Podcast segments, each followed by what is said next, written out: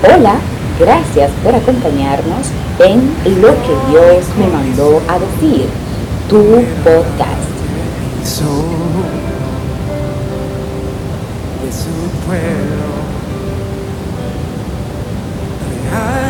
Mi nombre es Clérida Mauricio de Jiménez y para mí es un privilegio contar con tu sintonía. Gracias por acompañarme.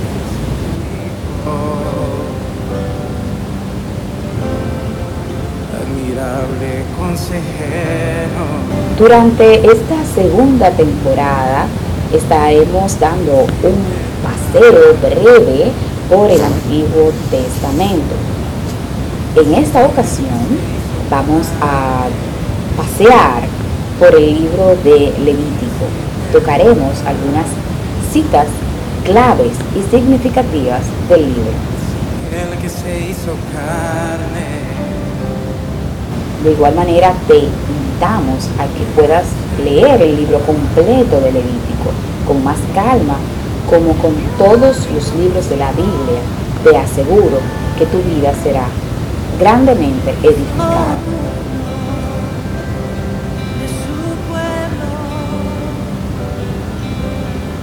El nombre Levítico se debe a que en sus páginas encontramos las instrucciones dadas por Dios a los levitas para el correcto servicio de adoración, sacerdocio y guianza espiritual del pueblo de Dios. Levítico es el tercer libro bíblico escrito por Moisés.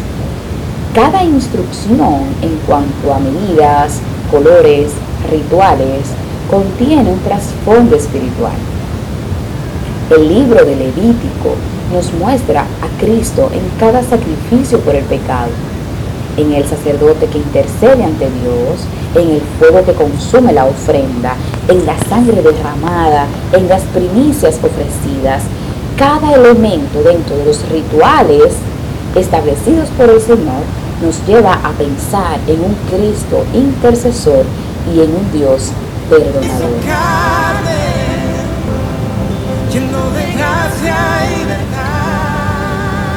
Para iniciar en este recorrido breve por Levítico, lo haremos en el capítulo 2, versículo 13. Dice así, y sazonarás con sal toda ofrenda que presentes, y no harás que falte jamás de tu ofrenda la sal del pacto de tu Dios.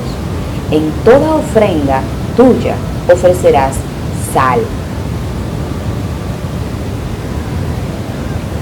En el oriente, la sal tenía un valor y sentido espiritual.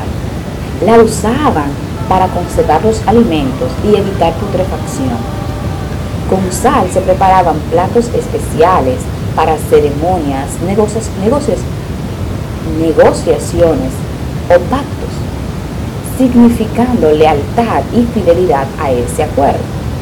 El Señor pide al pueblo que sus ofrendas sean siempre sazonadas con sal, como símbolo de conservación y lealtad al pacto hecho entre Dios y su pueblo. En nuestros días, el sacrificio que ofrecemos a Dios es nuestra propia vida. Y de igual manera debemos presentarla a Él sazonada con sal. Dios llama a su iglesia a ser la sal de la tierra a vivir de manera pura, consagrada y llena de gracia. Vivir con sal es ser agradables y generosos, poniendo un sabor grato a este mundo hostil. Al ofrecer tu vida al Señor en sacrificio, no olvides la sal. Esa sal que te conservará puro ante la contaminación de este mundo.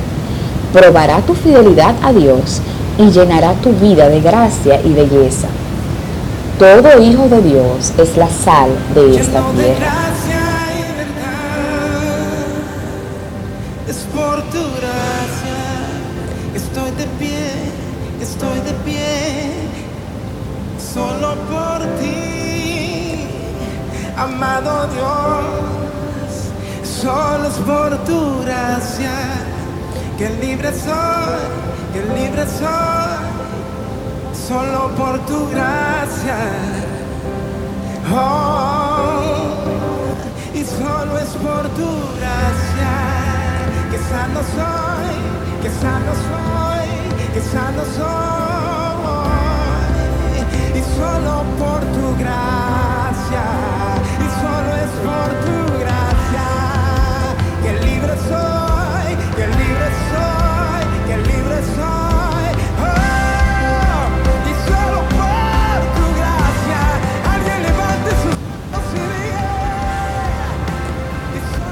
Continuamos en nuestro paseo por el libro de Levítico y esta vez leyendo el capítulo 18, verso 30.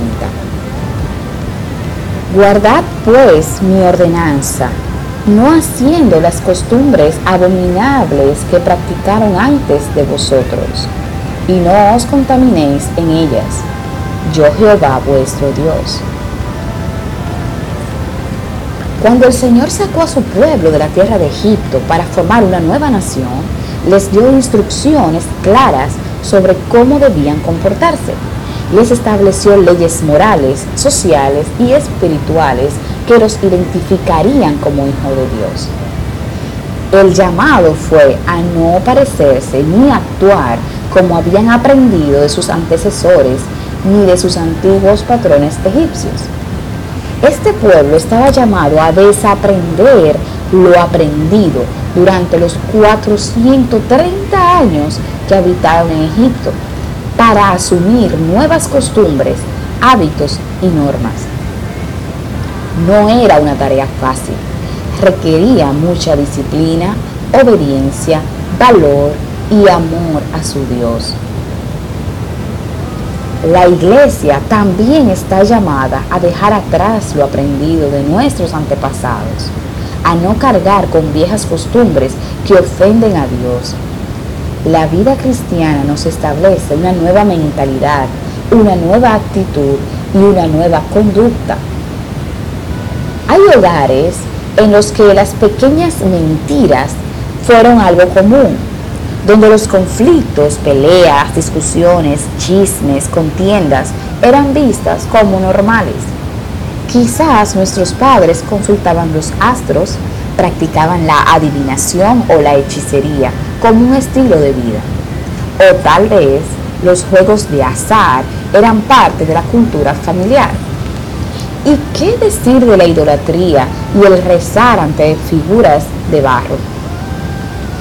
El pueblo de Israel aprendió un sinnúmero de conductas inmorales durante siglos. Pero había llegado el momento de tomar una decisión definitiva si querían realmente ser libres de la esclavitud. Del mismo modo, no podremos ser libres en Cristo mientras continuemos atados a costumbres pecaminosas aprendidas de nuestros padres. Es hora de ser verdaderamente libres en Cristo.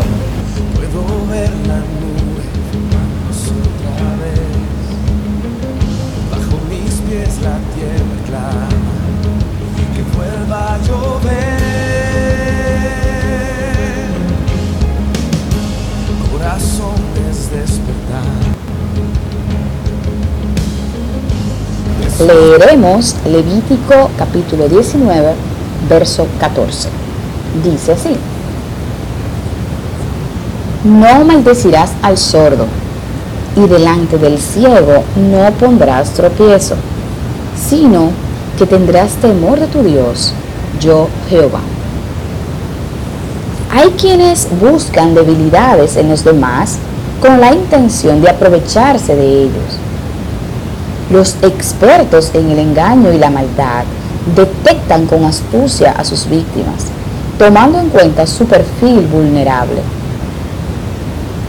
Dios aborrece la maldad y mucho más cuando se aprovecha la ignorancia, incapacidad o debilidad para llevar a cabo planes perversos.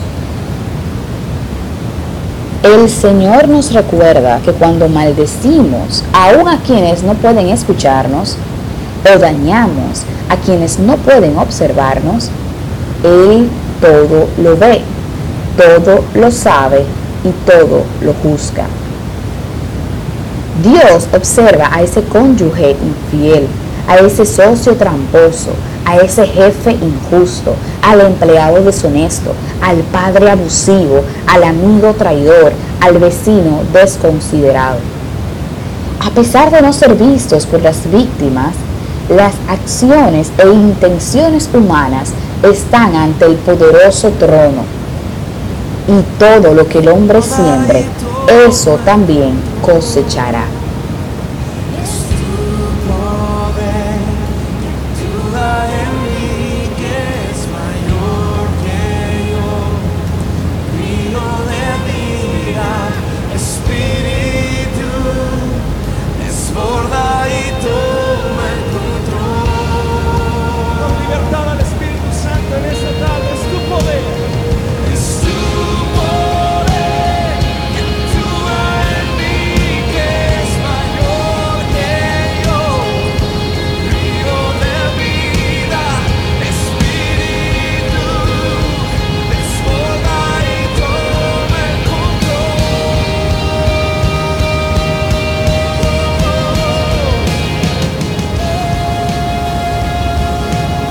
Continuamos leyendo el capítulo 20, versículo 7 del libro de Levítico.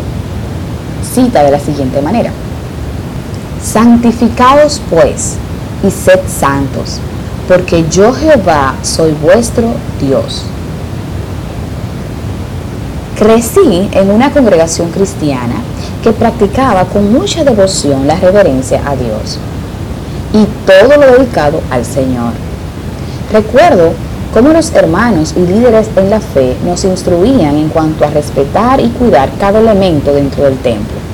Desde los asientos hasta el agua bautismal, todo era santo, porque había sido consagrado para el servicio al Señor.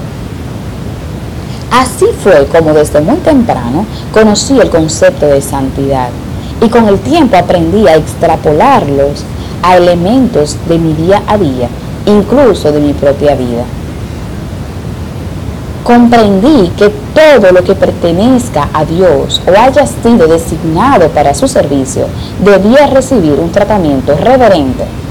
Y eso nos incluye a nosotros mismos.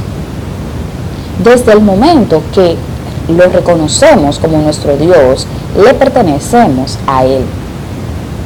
El Señor deja en claro que la santidad es el distintivo principal en la vida de sus hijos.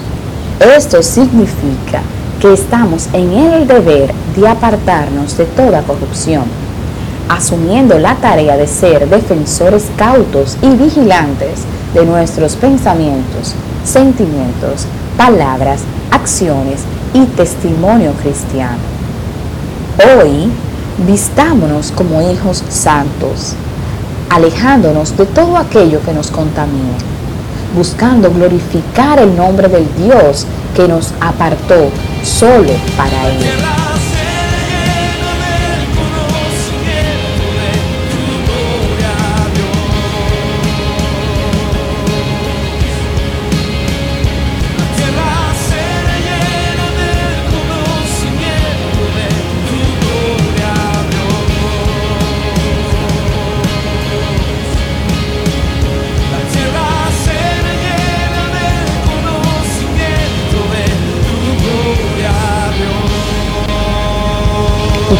Concluir nuestro recorrido por el libro de Levítico, lo haremos leyendo el capítulo 26, verso 1, el cual cita de la siguiente manera. No haréis para vosotros ídolos, ni escultura, ni os levantaréis estatua, ni pondréis en vuestra tierra piedra pintada para inclinarnos a ella, porque yo soy Jehová vuestro Dios. Somos limitados. Nuestra mente es limitada. Nuestra vista, nuestro alcance, nuestra vida, todo lo que somos nos enrostra nuestras limitaciones humanas. Esa misma limitación es lo que nos impide entender a un Dios todopoderoso, sin límites y eterno. El no comprender la plenitud de Dios es lo que nos lleva a querer tocarlo, verlo e incluso protegerlo. Así nos erigimos imágenes que podemos tener cerca y palpar, como una forma de traspasar nuestras limitaciones humanas al Dios en el que queremos creer. Por más bondadosa que parezca la intención de desear tener un Dios palpable, es un terrible pecado heredado de culturas antiguas y traspasadas de generación en generación. Jehová, nuestro Dios, aborrece que el ser humano se incline ante cualquier tipo de imagen y ponga su confianza en ellas. Un Dios tan poderoso como el nuestro no puede ser representado por ningún objeto. No usemos diminutivos al referirnos a un Dios tan grande y sublime. No queramos designar un rincón para ubicar a un Dios que lo llena todo. Dejemos de adorar a la creación y subestimar al Creador. Si creemos en un Dios pequeño, pequeña también será nuestra fe.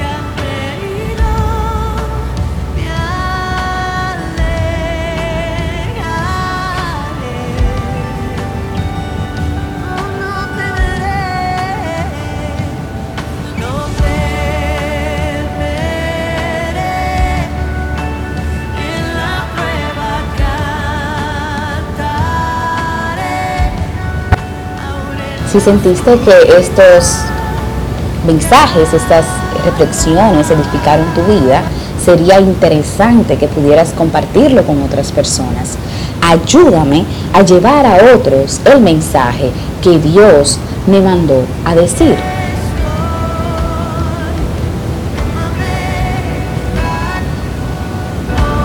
Estas reflexiones que acabamos de estudiar están contenidas en el libro Fuerte Soy.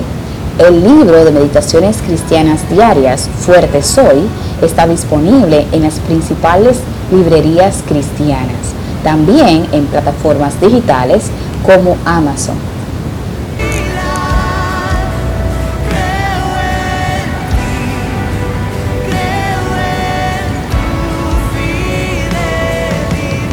Pues bien, hasta aquí nuestro estudio de hoy. Dimos un paseo interesante y edificante por el libro de Levítico. Muchas gracias por tu compañía y tu sintonía. Será hasta la próxima semana. Que el Señor te bendiga.